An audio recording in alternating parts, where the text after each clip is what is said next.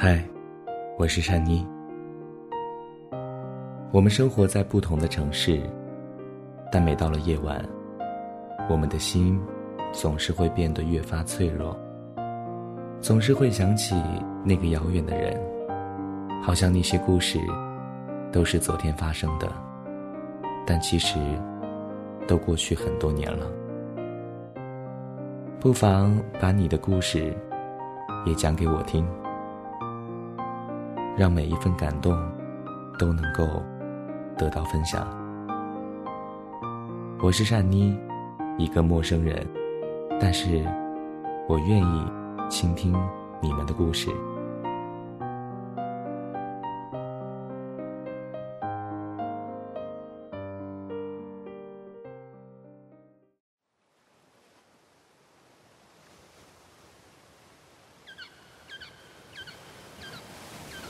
我听到海洋的声音，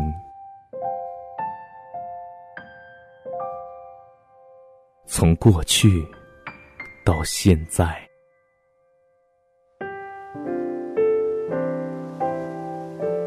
你还记得吗？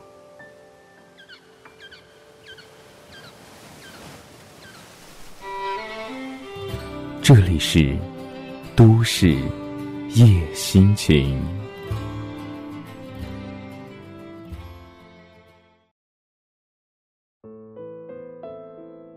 我说：“叮当，我一定要在你好好学习的人生里做一个闪闪发光的神经病。”叮当说：“嗯，你试试看啊。”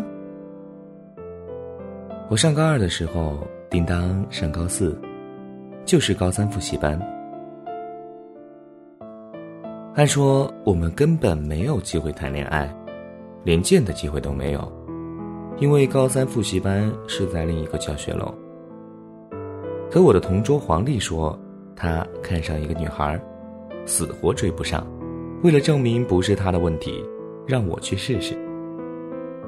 说实话，我压根儿没有想过在高二谈，因为我觉得这个时候早恋已经晚了。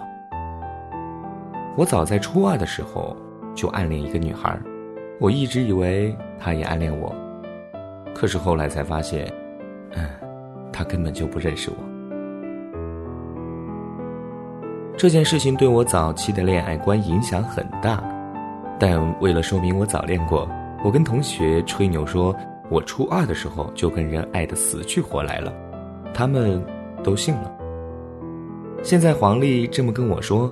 为了证明我是绝对的情圣，我不得不硬着头皮答应了。最重要的是，我连这个女生长什么样我都没有见过。我见到叮当的时候，他正在教室里低头做卷子。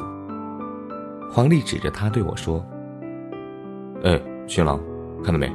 第三排中间那个扎着马尾辫的，就是。”还别说。果然是个笑话级的人物。为了不出丑，我装出很惊讶的样子说：“嗯，这女的是我前女友她姐。”黄丽很惊讶，但还是很郑重的说：“哎，无论怎样，你都要追一下试试。”就这样，我被逼上梁山，不得不试试喽。而唯一认识的途径就是写情书。情书写好，我选择了在上学的课间送，因为只有在上学的课间，才能够碰到他。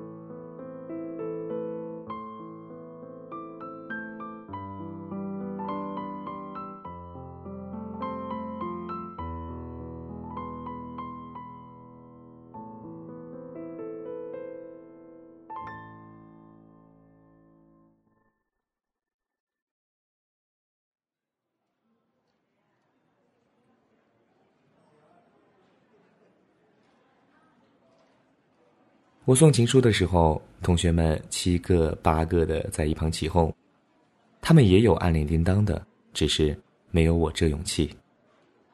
于是都巴望着看我的表现。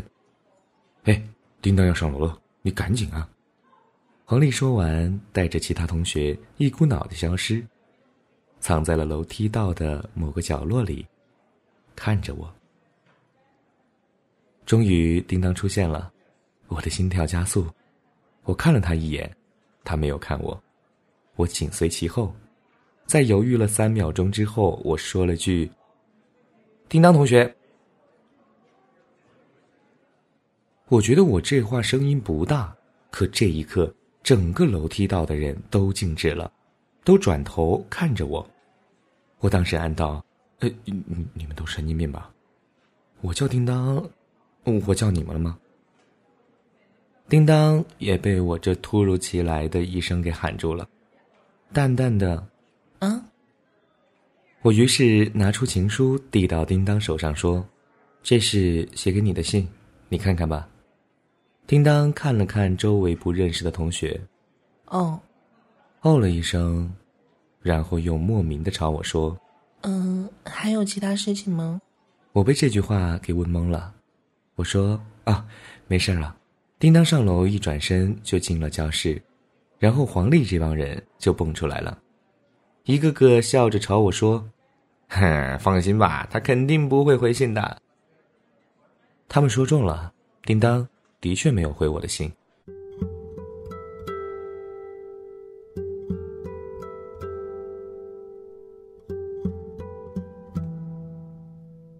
黄丽上课终于是来精神了，嘲笑我跟他一样。我当时就火了，我说：“我怎么能和你一样？嗯，你是全班倒数第一，我好歹也是倒数第二，别以为这一个名次会很近，差几十分的。行了啊，别跟我说学习的事儿啊，有本事你追上他。”黄丽说这话的时候看着我，而我则端坐着看着黑板，于是黄丽被老师罚站了。黄丽愤愤不平的朝我说：“哎，我跟你说话，凭什么就罚我啊？你咋不长记性呢？啊，上课说话就不能看着彼此的脸？”为了让叮当回信，接下来我又写了一封信。这封信不是情书，全是骂叮当的话，全篇设计上下五千年，为的就是让叮当知道。不回我的信是不礼貌的，这招一学就奏效了。叮当果然回信了，这事情轰动了全班。尽管只有两个字，但意义非凡。黄立德之后说要打我，理由是叮当为什么给我回信却不理他。我们差点就因为这事儿打起来。后来我们在即将要打的时候顿悟了，觉得兄弟感情，呃，不应该为个。女人打起来，要不我不追了。哎，追吧，反正我也追不上。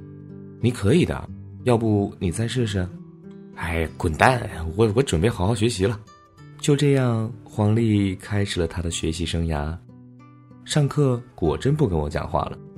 刚开始我以为他真的是要发愤图强了，上课都在盯着书看，把我吓了一跳。我生怕他下次考试会超过我。那样我就垫底了。后来我才发现，他原来是在看小说，这让我才放下心，继续的追叮当。